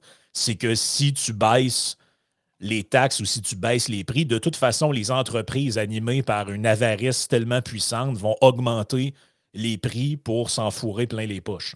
Parce que le gouvernement, lui, les gens du gouvernement, eux, pensent ça parce que eux, c'est ce qu'ils font. Quand il, y a un, quand, il y a un, quand il y a un premier ministre qui baisse les taxes quelque part, eux se dépêchent de les ramasser. Fait qu'ils s'imaginent que les entreprises font la même chose. C'est quoi qui risque d'arriver, Frank, si on baisse les taxes sur l'essence demain matin? C'est que le gars qui est payé à Régie de l'énergie pour déterminer le prix minimum, là, 1,64. Euh, il va être en vacances cette semaine-là. Puis il va oublier de mettre son fichier à jour pendant deux mois. Parce que tu ça va être une de ses tâches. Puis, là, un moment là, il va dire OK, bon, ah oui, il y a eu une baisse de taxes sur l'essence. OK, on va corriger la formule Excel. Nouveau prix minimum 1,58. Mais, mais qu'est-ce que je veux dire par là? Sérieusement, là, on parle de la régie de l'énergie depuis tantôt. Y a-t-il réellement quelqu'un qui s'est imaginé c'est quoi la job du gars qui détermine le prix minimum à la régie de l'énergie pour le fun? Ben, déjà, Ben, ça. mais- attends une juste- minute, attends une minute. Tu Chut. sais, tu sais c'est quoi la formule? laisse-moi finir là, deux secondes. Ce que je voulais Ouais, dire, c'est que cette affaire-là, en plus d'être complètement balayée par les faits, là, j'ai ça en avant de moi. là. Si vous allez vous tanker en ce moment au SO de Drenton Valley en Alberta, c'est 1,29,9. Si vous allez à Walsh, c'est 1,29,8. Si vous allez, j'ai les ai tous les prix. Ils ont, ils ont baissé les taxes, ils ont enlevé des taxes. C'est quasiment Ben- 50 cents, 50 à 60 cents de différence avec le Québec. Ben, c'est, tu vois là, les, textes, les taxes, comment ils sont là. Là-bas, c'est différent. Ben, ils en ont enlevé durant le. Quand cette crise-là a commencé, ils ont fait la même chose en Ontario. Et ce n'est pas vrai que les prix sont repartis à la hausse parce Ben, que les raffineries tu sais, ont augmenté leur marge les, les, les dépanneurs ont augmenté leurs profits. Ce n'est pas Mais vrai. tu sais, serait, c'est quoi la meilleure preuve de ça? C'est que si c'était vrai, dès qu'on traverse la frontière en Ontario, les prix devraient être égaux au Québec. Si les pétrolières agiraient comme ça, pourquoi est-ce qu'ils décident que dès que tu traverses une ligne imaginaire administrative, oh, maintenant j'agis différemment? Ah non, si tu penses que tu peux crosser tout le monde, ils montraient les prix partout également. Le fait qu'il y ait des différences à la frontière t'a fait dire que ça ne se passera pas. Mais euh, moi, je veux savoir, je veux juste dire un truc, là, parce que les études sont assez claires que quand tu baisses la taxe, 75% et plus de la baisse de taxe, ça en va dans la poche du consommateur. Euh, Puis plus le temps, Ça, des plus le temps avance, plus ça, de- ça doit frôler 100% oui. Puis ça, puis ça c'est 75% des effets bénéfiques. Ça, puis le reste, c'est pas que c'est le producteur qui s'en met plus dans la poche. Une partie de ça, c'est parce que le coût social de la taxe diminue. Fait que tu as un bénéfice qui va au consommateur, mais aussi au producteur parce que tu as plus de volume d'échange qui se Ben, fait. L'étude que tu m'as envoyée, ça parle du Maryland, de la Géorgie et du Connecticut. Au Maryland, c'est 72 euh, Georgia, 58 à 65% Connecticut, ça va jusqu'à 87% du. euh, Ouais. Mais la question, moi, je veux savoir, c'est quand je leur dis ces études-là aux journalistes, c'est pour ça que je, veux- je veux demander un peu à Nick euh, pour ajouter, ils comprennent pas. Puis ils vont dire, ben, je peux te trouver une étude qui vont dire l'inverse. Ouais. Puis c'est le style de réponse épaisse que j'obtenais, moi, quand je disais ça à l'Institut. C'est quoi ta réponse à toi, cette affaire-là? Parce que chaque fois, moi, quand quelqu'un me dit, ben, il y a d'autres, moi, je peux trouver une étude qui dit ce que je veux, je suis comme Que les antivax qui se trouvent. Ouais, c'est Oui, ça, mais trouve c'est là. un peu comme les antivax qui disent j'ai trouvé un truc sur Internet qui dit que ça. C'était pas le cas. C'est aussi épais, là. Mais euh, dis-moi, c'est quoi que tu leur réponds, Batin? Euh, Honnêtement, j'ai j'ai une trollée d'arguments. Ça, ça dépend par où commencer, mais généralement, je te dirais qu'on a sorti un rapport en décembre 2022 où est-ce qu'on démontrait qu'il y a pas loin de 51, euh, 51 nations, 51 États ou provinces dans ce monde qui ont réduit leurs taxes sur l'essence euh, pour justement aider les, les populations à faire face euh, au- ben, en fait, à, l'inflation qui, qui se présentait déjà au courant de l'année 2021-2022. Euh, ça, ça touche autant des réductions sur ben, des baisses d'impôts, ça touche des, des baisses de taxes sur l'essence, des, des baisses de taxes sur l'énergie. Donc, on a vu, ben, on sait sûr et certain que ce n'est pas toutes les taxes, qui ont, les, toutes les mêmes diminutions qui ont le même impact, mais le fait de dire qu'il y a quand même pas loin de 25 pays qui ont juste réduit les taxes sur l'essence, puis on n'a pas vu une augmentation par la suite du prix de l'essence, euh, ça, démontre que l'expérience a déjà été, été faite ailleurs. Sinon, euh, l'Alberta, l'Ontario, euh, Terre-Neuve et Labrador, c'est les trois provinces canadiennes qui ont tous offert euh, respectivement une suspension, ben, car- carrément une suspension de 13 cents euh, par litre d'essence. Donc, la taxe provinciale en, Alberta est carrément suspendue jusqu'à la fin de l'année. Juste par plein, c'est pour une famille, c'est environ 15 d'économie à chaque fois qu'ils vont faire le plein de l'essence. Donc, à chaque semaine, c'est environ 15 qui leur est redonné. En Ontario, c'est une réduction de 5,7 cents par litre d'essence. Euh, je veux dire, encore une fois, on remarque que le prix est beaucoup plus avantageux en Alberta qu'en Ontario versus le Québec. Et les familles économisent entre 200 et 400 dollars par année grâce à cette mesure-là. Et jusqu'en mars 2024, euh, même chose, Terre-Neuve et Labrador, c'est une diminution de 7 cents. Et encore une fois, bon, on se retrouve avec des prix plus avantageux. Et on n'a pas non plus les pétrolières qui attendaient dans l'ombre, comme des gens d'Illuminati, que euh, l'Alberta ou l'Ontario ou les autres baissent leurs taxes pour augmenter leurs leurs profits. ah. Puis ça, j'en viens Les à la gens qui ne nous croient pas, là, ils, ont les, ils ont les chiffres d'en face. là. Je le dis parce qu'il y en a qui sont juste à l'audio. Mais regarde, on les Ouais. voit. La région d'Edmonton, le, le prix le plus bas, c'est 1,31 au Costco. Euh, euh, dans tout l'Alberta, le moins cher, c'est 1,26,9. Euh, dans, un, dans, un- dans- un petit bled quelque part, là, mais là, c'est ça les prix qu'on a. Région de Calgary, c'est un petit peu plus cher à 1,37. Je dis un petit peu plus cher, c'est des prix qu'on rêverait d'avoir dans le coin. Ça, ça, c'est les prix genre niveau pré-pandémique Québec. là. Exact. écoute, moi, j'étais à Laval en ce moment, puis c'est 1,80 Fait que, ça, mettons que je sais pas, ça ressemble, ça ressemble à quoi à Québec, mais j'imagine qu'on doit être pas loin du 2 Puis ça, c'est si vous mettez juste du régulier. Parce que si vous mettez du diesel ou vous mettez du super dans votre véhicule, automatiquement, ça augmente pas mal plus rapidement. Euh, puis il y a aussi une chose qu'il faut beaucoup adresser au Québec, parce que ça a été rappelé pas mal au courant de l'année 2022 sur la question de la réduction de la taxe provinciale. C'est le fameux mythe euh, j'appelle ça quasiment le mythe fondateur qui est derrière cette notion que les pétrolières vont toujours essayer de manger le moindre marge de manœuvre que le gouvernement nous donnerait. Euh, ça, c'est basé sur un événement qui a eu lieu en novembre 1983. À l'époque, euh, le ministre, je pense le ministre des Finances était M. Parizeau. Il avait décidé de réduire de 25% le prix de la taxe provinciale sur l'essence à l'époque pour donner un peu de répit aux automobilistes, considérant la crise énergétique qui avait lieu euh, qui, avait en cours à l'époque. Euh, sauf que six mois plus tard, se sont rendus compte que malgré la réduction de la taxe sur l'essence, les prix avaient augmenté. Euh, fait que là, ils ont décidé de faire une commission parlementaire pour essayer de savoir pourquoi est-ce que les prix avaient, augmenté. Et ils ne sont pas arrivés à une conclusion. Ça, c'est le, point le plus important. Mais les cerveaux ont été marqués au fer rouge à cette époque-là. Exactement, parce que François Legault et euh, Luc, Godbout de l'Université Sherbrooke et tout ça ont, ramené cette, euh, cette, étude-là de l'avant. Le ministre euh, Éric Girard, ministre des Finances, a également ramené une étude ou c'était un rapport de commission? C'est un rapport de commission, mais ils ont. C'est pas la même chose. Non, c'est ça. Mais ils n'ont jamais fait d'études empiriques. C'est plutôt qu'ils.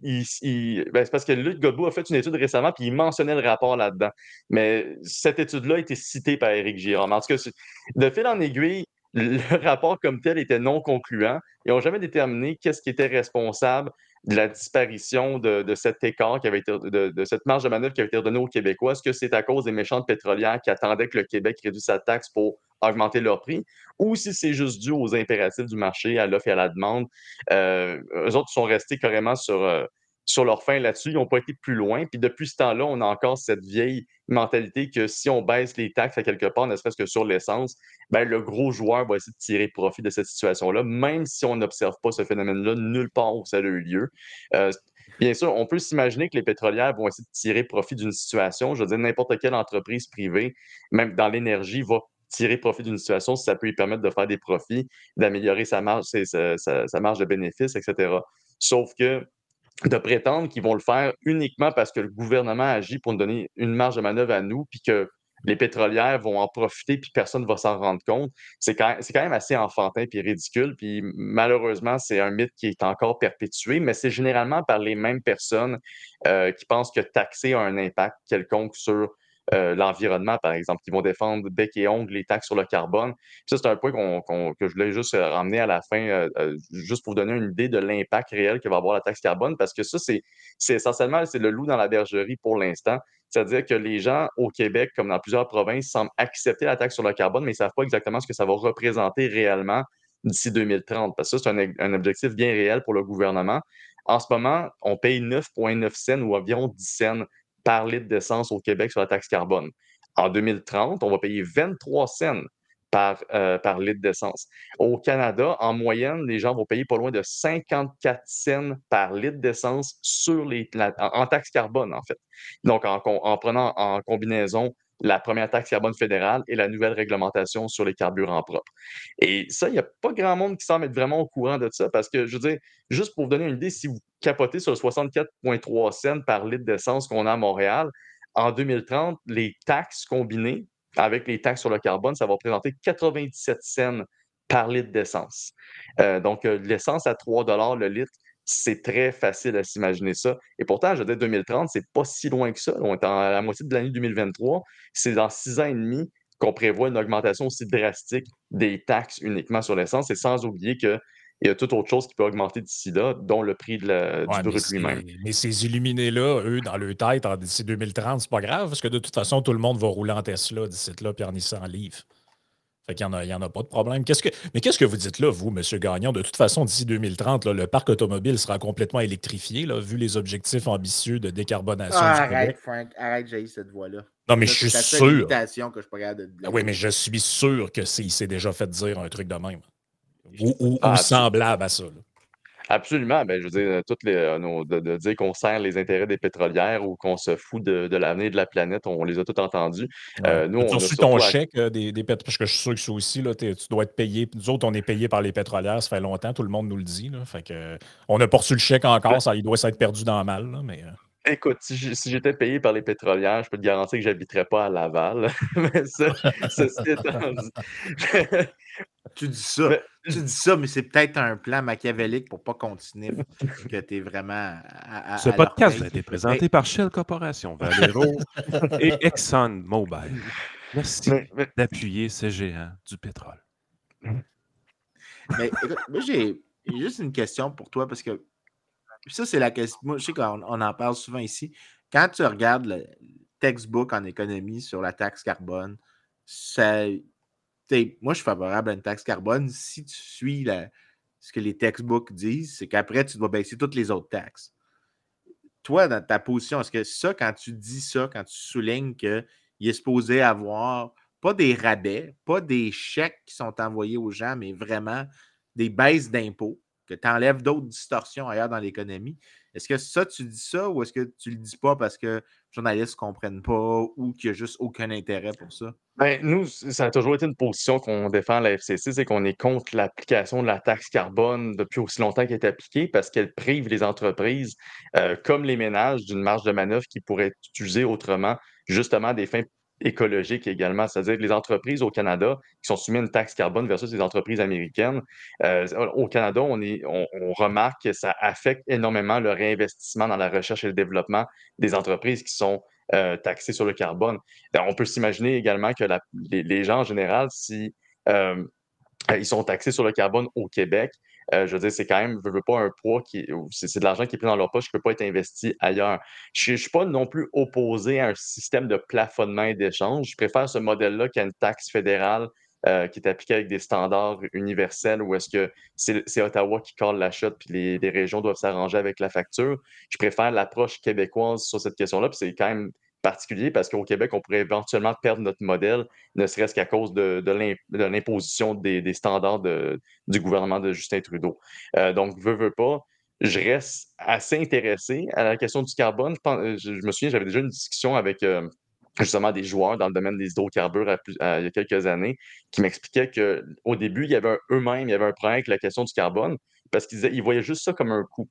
Mais si tu vois ça comme un marché, où est-ce que les gens vont vraiment faire de l'échange de, par exemple, des parts de carbone, ou est-ce qu'on va vraiment avoir des incitatifs pour en- vraiment encourager les entreprises à acheter du carbone et à capter le carbone puis à le recycler, etc. Et donc, être en mesure d'ajouter une valeur plus à leurs opérations à partir de cet effort écologique, bien là, la game change. Puis il y a, carrément des entreprises gazières qui sont très pro-taxe carbone ou est-ce qu'ils sont en faveur de, de- mécanismes qui permettent de créer ce marché où est-ce que ça, ça- ça- ça met des incitatifs pour eux. Mais en contrepartie, euh, le problème qu'on a en ce moment au Canada et au Québec, c'est que la taxe carbone, elle ne vient pas, comment dire, remplacer d'autres taxes. Elle vient pas, euh, elle n'a pas vraiment d'incitatif. La preuve étant que des- le, le directeur, le directeur parlementaire du budget à Ottawa, il a révélé à plusieurs reprises, contrairement à ce que le gouvernement canadien essaie d'avancer, euh, Stephen Guilbeault et Justin Trudeau, que les Canadiens payent plus, ils- ils ont, malgré le, le système de rebate là, ou de rabais qu'ils reçoivent pour euh, le, tout les- le carbone qu'ils payent, ils sont perdants au change. Euh, C'est-à-dire que ça vient juste s'additionner sur l'ensemble des autres charges fiscales auxquelles ils sont soumis. Donc, en ce moment, la taxe carbone, elle fait juste appauvrir. Puis, est-ce qu'elle rend l'environnement plus, euh, mais dans un meilleur état au Canada? Présentement, ce n'est pas observé du tout. Euh, je veux dire, la, province qui paye le plus de taxes carbone, c'est la Colombie-Britannique. C'est aussi la province qui a vu le plus ses émissions augmenter au courant des 20 dernières années. Et en contrepartie, la, la province qui en payait le moins, qui est la Nouvelle-Écosse, euh, puis maintenant qui sont rendus avec un prix ajusté, ben c'est elle qui avait vu le plus ses émissions se réduire. Donc, il n'y a pas vraiment de corrélation qu'on peut établir entre euh, l'effort environnemental ou l'objectif environnemental de dire, OK, on réduit nos émissions grâce à une taxe sur le carbone parce que ça nous permet de de forcer, euh, dans le fond, les gens à faire des choix qui vont être moins polluants. Mais ça, ça n'a pas été encore observé au final. Puis pour venir à ce que tu disais, Frank, tantôt, euh, je veux dire, oui, on parle de voitures électriques d'ici 2030, mais les gens, en ce moment, ont de la difficulté à s'acheter une voiture usagée. Fait que j'ai de la difficulté à m'imaginer comment eux, ils vont pouvoir s'acheter une voiture électrique ah d'ici euh, les 4-5 prochaines années avec le contexte actuel. Écoute, je parlais avec un constructeur automobile il n'y a pas si longtemps que ça, et il me disait qu'ils ont remboursé euh, ils ont en fait contacté tous leurs clients qui avaient commandé des voitures électriques, qui sont sur une liste d'attente et leur ont dit écoutez, on n'a aucune idée quand est-ce qu'on peut vous livrer. On annule tout ce qui a été signé. Puis si vous êtes intéressé par un véhicule normal ou peut-être hybride, selon ce qu'on a, on vous rappelle. Ça, c'est des gens qui étaient depuis deux ans, deux ans et demi sur une liste d'attente pour avoir une Leaf ou je sais pas trop quoi. C'est pas Leaf parce que c'était pas Nissan où j'étais, mais vous comprenez l'idée d'avoir une voiture électrique. Là, dans l'entrée de gamme, ce qui signifie minimalement 40-45 000. Euh, c'est complètement illusoire leur affaire. Je ne sais pas dans quel monde ils vivent, mais actuellement, même ceux qui en veulent ne peuvent pas en avoir. Donc, ceux qui en veulent pas, on n'est vraiment pas euh, rendu là. Mais la question qu'a soulevée Vincent, puis ta réponse, ça illustre un peu ce qu'on avait déjà jasé par rapport à d'autres sujets, notamment, mettons, le revenu minimum garanti. Tu as des libertariens, mettons, plus hardcore, qui défendent cette idée-là mais parce que la vraie version du revenu minimum garanti, c'est OK, on instaure ça, mais chômage, aide sociale, toutes les autres patentes étatiques de programmes de soutien, ils vont être chopés. Puis maintenant, ben, il va avoir ça unique pour tout le monde, puis ça réduit la bureaucratie, c'est super facile à administrer, tout ça. Mais les gens de gauche qui reprennent cette idée-là, eux autres, c'est pas pour dégraisser toute la patente puis mettre juste un programme au lieu de 1000 programmes. C'est 1000 programmes plus le revenu minimum garanti. C'est ça que le NPD, entre autres, mettons, propose. En tout cas, ils l'ont déjà proposé. Je ne sais pas s'ils le proposent encore. Mais donc, la taxe sur l'essence, c'est un peu la même chose. La taxe sur le carbone, c'est un peu la même chose. C'est que ce textbook, Vincent nous l'avait déjà expliqué, ça sert à faire. Tu fais payer le coût de l'externalité négative, mais la contrepartie de ça, c'est que tu baisses d'autres taxes qui sont jugées plus régressives ou, inégales ou contre-productives. On, a trois paliers de gouvernement, on est rendu à huit taxes différentes sur l'essence. Tu sais, un moment donné, là. C'est de, la, de la créativité euh, taxatoire à un moment donné. La planète bouille. On va tous mourir demain. Mais je veux dire, ce sont trois paliers. Là, tu manges plus donné. de luzerne, Yann. Je sais que j'ai l'air d'un cave. Peux-tu quand même arrêter de me le dire à tous les jours? je veux dire, à un moment donné, il faut que. Il faut que les heures, Yann. Ah, mais la population, à un moment donné, on lit souvent aux États-Unis, par exemple, qu'un président pourrait perdre son élection si le, prix du baril de pétrole augmente pendant sa campagne présidentielle? Dans le sens que les Américains sont tellement sensibles sur le prix de l'essence qu'ils pourraient enlever des votes à un président sortant si le prix du baril monte. je quand tu penses à ça réellement, tu dis, OK, aux États-Unis, il y a une sanction politique à avoir un prix de l'essence élevé, alors qu'en réalité, ce n'est pas les gens qui taxent le plus. Ce n'est pas le gouvernement au monde qui taxe le plus l'essence. Puis tu es là, tu te dis, OK, nous autres, on se fait avoir aller-retour, c'est la créativité administrative pour implanter des nouvelles taxes avec les trois mêmes paliers de gouvernement. Puis tu es là, tu te dis, c'est quand qu'ils ont eu une sanction de la population parce que le prix du gaz, il monte? On dirait ici, il y a une passivité au niveau de la population où est-ce que, ah, peu importe qui, est en place, peu importe ce qui se passe, c'est les pétrolières qu'il nous faut, c'est pas de la faute aux politiciens cette passivité-là de la population canadienne m'a toujours rendu un peu pantois, je te dirais, mais là, on dirait que ça s'empire de plus en plus. Puis les, on dirait que les gens sont plus capables de se choquer sur rien. C'est genre, ah ouais, mais en une autre nouvelle taxe, man, ça fera pas mal, c'est pas grave. Non, mais c'est ça. Puis c'est pas juste le fait d'en rajouter, c'est le fait de ne pas vouloir en retirer non plus. Puis, euh, puis de prétendre, encore une fois, que c'est l'ajout de taxes, autant de taxes sur le carbone que de toute autre forme de taxe sur l'essence, que ça va avoir nécessairement un impact sur, euh, comment dire, sur, la manière que les, gens agissent, que les, les, gens consomment. À la base, quand François Legault avait refusé de baisser la taxe provinciale sur l'essence, il avait souligné que ça, il, refusait de le faire parce que c'est ceux qui consomment le plus qui en profiteraient. Essentiellement, c'est les véhicules les plus énergivores, donc les plus polluants, qui s'en tiraient à bon compte. Donc, il refusait d'agir pour ça. La deuxième fois qu'il s'est fait poser la question, euh, il avait dit que non, c'était pas bon pour l'environnement de baisser la taxe sur l'essence parce qu'on on prétend que si on se taxe sur l'essence au Québec, même si ça n'a eu aucun impact d'aucune manière sur les habitudes de vie, je veux dire, l'explosion du coût de l'essence, peu importe à cause des taxes ou pas, ça n'a pas eu d'impact sur les habitudes de vie des, Québécois dans le sens que les gens continuent à se déplacer comme c'était le cas auparavant, euh, que tu rajoutes 5 cents, 10 cents, 15 cents, 60 cents comme on a vu depuis l'année dernière les gens ont continué à se déplacer. Donc, de, prétendre que euh, soudainement, si on augmente les coûts, euh, les gens vont arrêter de vivre, vont, ils vont, ou, sinon ils vont arrêter de se déplacer du point A au point B. C'est jamais arrivé pour l'instant. ce qui arrive essentiellement, puis c'est un peu, c'est dommage parce que c'est cette passivité-là qui est responsable de la situation, c'est que les gens vont juste s'appauvrir. Euh, puis il n'y a, pas vraiment de gain pour l'environnement au final. c'est... je me souviendrai toujours en, en Ontario, je pense que c'était l'année dernière, euh, il, y avait, il y avait eu une augmentation drastique du nombre de véhicules qui tombaient en panne sur l'autoroute. Euh, ça, c'est, j'avais jamais pensé ça, mais essentiellement, les gens, ils n'ont comme pas modifié la quantité d'essence qu'ils mettaient dans leur véhicule parce que les gens vivent à budget. Donc, si, mettons, ils mettaient 25 par semaine pour euh, faire le plein, bon, on que le 25 Si la joke de Frank, elle fonctionne pour vrai. quand ton 25 il couvre pour un prix d'essence à 1,25 versus 1,80 ou 2 euh, on s'entend-tu que tu ne roules pas sur la même distance? Mais il y a bien des personnes qui n'avaient pas calculé ça et qui se retrouvaient avec des, des pannes sur l'autoroute euh, en Ontario. ça, a été, ça avait été répertorié par le gouvernement ontarien, puis j'ai trouvé ça assez particulier parce que ça démontrait que malgré tout, les gens continuent, malgré l'augmentation, malgré tout ce que tu peux faire. Tu peux en rajouter des taxes, des taxes, mais les gens n'ont pas les moyens d'aller chercher une alternative à ça. Puis on s'entend que dans la plupart des régions, autant du Québec que de l'Ontario, en dehors du véhicule euh, personnel, il n'y a pas d'infrastructure qui nous permet de nous déplacer autrement et aussi facilement. Euh, moi, je, viens, de région, je viens des Laurentides à la base. Puis, euh, je veux dire, Gab, un jeune de 16 ans, s'il n'a pas son scooter, il n'a pas de vie sociale, puis euh, à 18 ans, si tu n'as pas ta voiture pour te déplacer, tu n'as pas de job. Euh, je veux dire, ben là, avec le télétravail, ça change un peu, mais encore là, à, 18 ans, la réalité, c'est pas la même que n'importe qui sur le marché du travail. Mais au final, euh, mon point, c'est que il n'y a pas d'alternative plausible pour l'instant pour les gens, même si on parle de voitures électriques et de transport en commun. N'est pas là. On n'est vraiment pas là. Fait qu'on est mieux de miser sur des, options des, un peu plus pragmatiques, puis réduire les taxes sur l'essence, c'est ce qu'on met de l'avant. On pense que ça ne va pas avoir d'impact sur l'environnement, contrairement à ce que les gens pensent. Puis à la fin de la journée, il faut ramener la, grosse image. Ça, c'est l'argument que je sors le moins souvent aux médias. Mais il faut rappeler une chose, le Canada, c'est 1,5% des émissions globales. Tu peux te taxer sur le carbone autant que tu veux. C'est pas au Canada que tu vas avoir l'impact qui va changer le climat qui va sauver, qui va empêcher la planète de bouillir.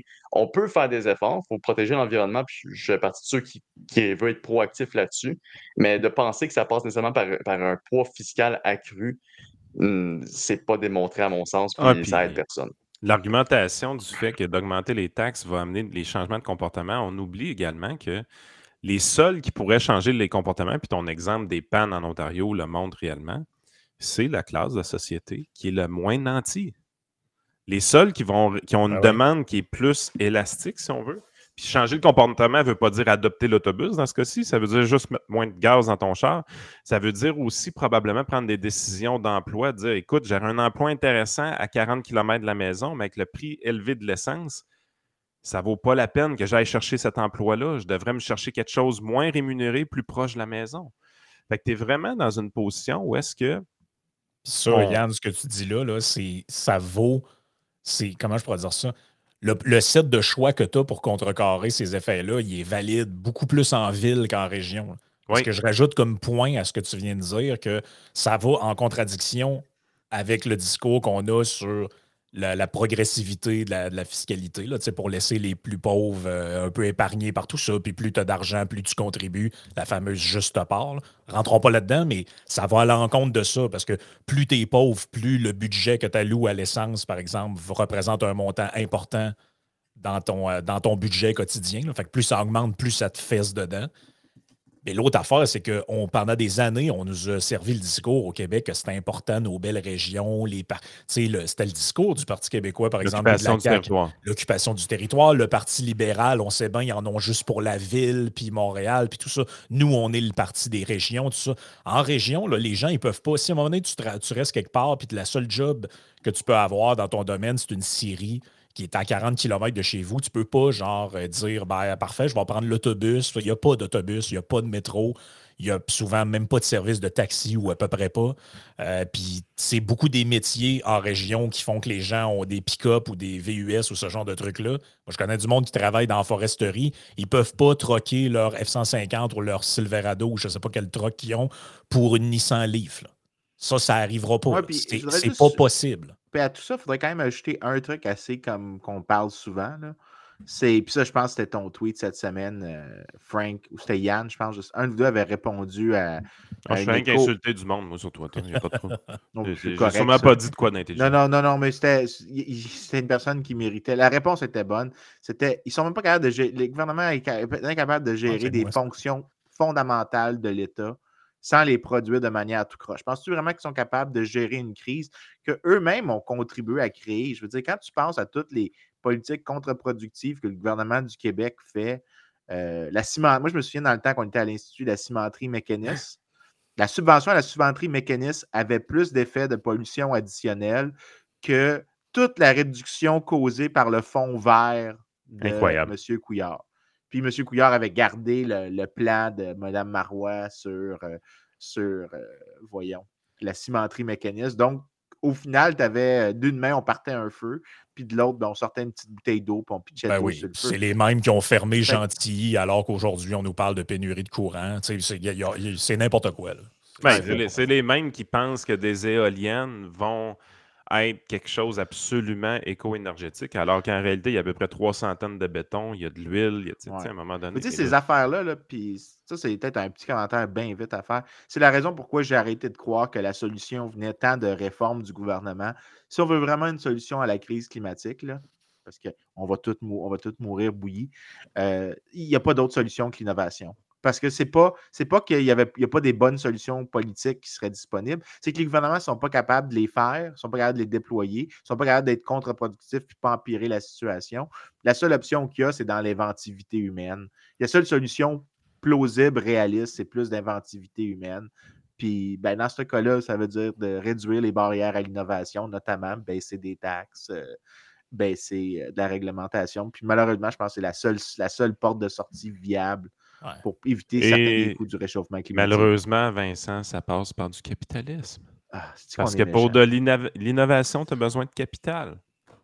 Ben, si tu vas dans certaines villes du monde, tu vois C'est quoi le, moteur roux? C'est le moteur roux, ah Tout le monde le sait que la Lada, c'est le meilleur char au monde. Mais quand tu vas dans certaines villes du monde, tu vois que l'augmentation, du, par exemple, de l'offre de transport en commun elle vient essentiellement de trucs privés comme justement euh, les Uber, les Lyft qui sont arrivés, qui fait dans à toute fin pratique, c'est une forme de, de, de, de nouveau d'offre de transport en commun qui est arrivée.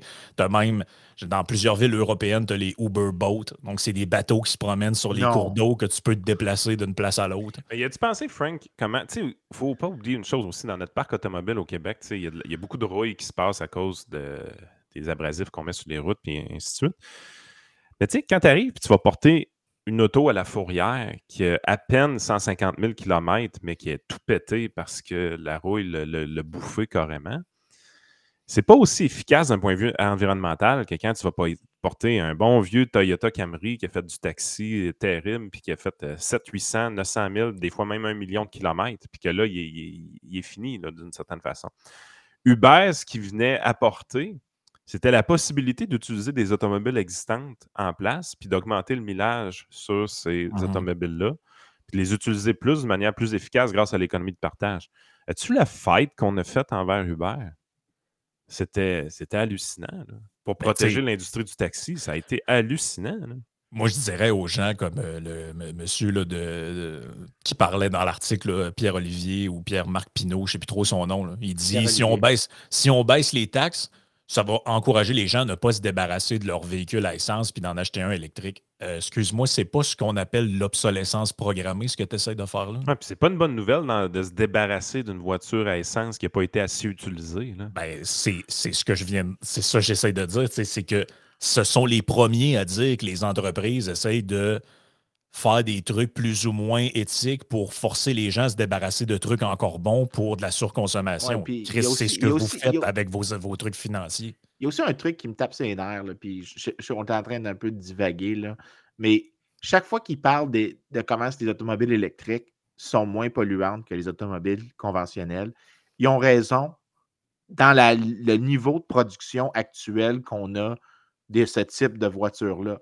Par contre, l'extraction du nickel, l'extraction des ressources nécessaires pour construire les batteries ne se scale, je ne sais pas comment dire en français. Scalable. C'est pas aussi scalable que le pétrole. Les batteries sont beaucoup plus difficiles à gérer. La disposition des batteries, le storage des batteries, c'est pas la même chose. Fait que si tu voulais augmenter, si tu devais remplacer immédiatement la flotte d'automobiles conventionnelle par une flotte entièrement électrique, mettons qu'on faisait ça overnight, je te garantis qu'il n'y a probablement pas d'effet net sur la pollution. Tout simplement parce que ce n'est pas aussi scalable. Il faudrait que tu trouves des dépôts de nickel qui sont plus difficiles d'accès, qui nécessitent plus de pollution, alors que le pétrole, généralement, maintenant, les sources sont beaucoup moins difficiles ah à accéder. N'importe quel véhicule automobile, quand tu n'en fais le design, ça coûte extrêmement cher. Un nouveau, tu veux redesigner un prototype, tu vas mettre beaucoup d'argent, tu vas. Euh, puis éventuellement, tu vas produire ta première unité. Fait que produire la première unité d'un véhicule automobile, ça coûte extrêmement cher à cause de la recherche et développement. À fur et à mesure que tu ajoutes des unités, donc la, scalability, si on veut, ben c'est là que tu réduis le coût de ce véhicule-là à un point où est-ce que plus tu en vends, donc plus tu obtiens du volume, plus le coût baisse pour le consommateur parce que la portion fixe de recherche et développement peut être distribué sur beaucoup plus de véhicules à ce moment-là. Donc, n'importe quel véhicule à essence, c'est ce qui se produit. Donc, la production de masse amène la baisse des prix. Pour n'importe quel véhicule électrique, ce n'est pas ça qui se produit. Parce que l'augmentation de la production de masse des véhicules électriques amène une contrainte au niveau des ressources naturelles nécessaires pour le fabriquer, amène, provoque une hausse des prix des ressources et fait en sorte que produire une unité de plus à un certain moment donné, vient qu'à coûter plus cher que l'unité précédente. C'est juste que présentement, la, fonction, il y en a deux tellement pas qui sont produites relativement au reste que tu ne vois pas les effets, mais ça ne veut pas dire que ça se scale aussi bien. Parce que faut quand même te rappeler un truc. Si ça se scalait vraiment bien, on le ferait déjà. Ben les entreprises ne laisseraient pas des ressources plus cheap à utiliser, qui produisent à des prix plus bas pour vendre plus d'unités. Ils ne laisseraient pas ça passer. Ben oui, c'est clair. Fait que, au final, en tout cas, Écoute, on a, on a, on a, on a dérapé un petit peu vers la fin, mais, oui, c'est ça, faut tout Je vais me calmer parce que je suis en train de me pomper, puis là, Yann a l'air trop content, puis là, ça me fait fâcher de voir Yann heureux. J'aime pas ça, un Yann heureux. Il faut, faire attention au cœur de Vincent. Là. Il se pompe. Quand il se pompe, ça peut être, ça peut être dangereux. Pour... Il est en punition dans la chambre euh, à la maison. Sa blonde, elle l'a mis dehors de la cuisine. Ben non, ma blonde, ma blonde est en visite au Québec. Je suis tout seul à la maison. Oh! Oh, ouais. Oh, c'est un solide. Je sais pas quoi faire. C'est ma liberté. Là. Il a vraiment pas peur que tu trouves une autre fille. Hein. Non, vraiment pas. Je veux dire, l'être comme je suis, c'est tout à fait raisonnable. Bon, bon, bon, OK. Euh, là, c'est vrai que ça dérape, c'est le temps de closer. Écoute, euh, Nicolas, merci d'avoir été avec nous autres puis d'avoir euh, d'être venu nous parler de ce 25e rapport. sur la taxe sur l'essence. C'était vraiment intéressant d'avoir toutes ces informations-là. Les gens qui veulent suivre votre actualité peuvent te suivre sur sur les réseaux sociaux aussi, mais mettons, la Fédération canadienne des contribuables, le meilleur moyen pour vous suivre, pour vous supporter, tout ça, c'est euh, votre site web, c'est vos réseaux sociaux, c'est... Euh euh, oui, essentiellement, ben là, on va oublier Facebook parce que c'est plus, difficile de partager notre stock là-dessus, mais essentiellement, oui, la, page contribuable avec un S.ca, c'est notre page web pour, nous, pour, vous inscrire à notre infolette, c'est gratuit, puis dans le fond, ça nous permet aussi, nous, d'avoir plus de supporters et de vous interpeller sur différentes de nos activités. Sinon, je suis, assez présent sur Twitter également ou X. Euh, on a aussi une page YouTube, Fédération canadienne des contribuables, où est-ce qu'on met nos vidéos. Euh, donc, on est à peu près sur toutes les plateformes, puis on compte euh, augmenter notre présence au fur et à mesure. Puis ça me fait toujours plaisir. Merci beaucoup pour l'invitation encore une fois. merci d'avoir été là. Merci tout le monde. On se reparle dans le prochain épisode.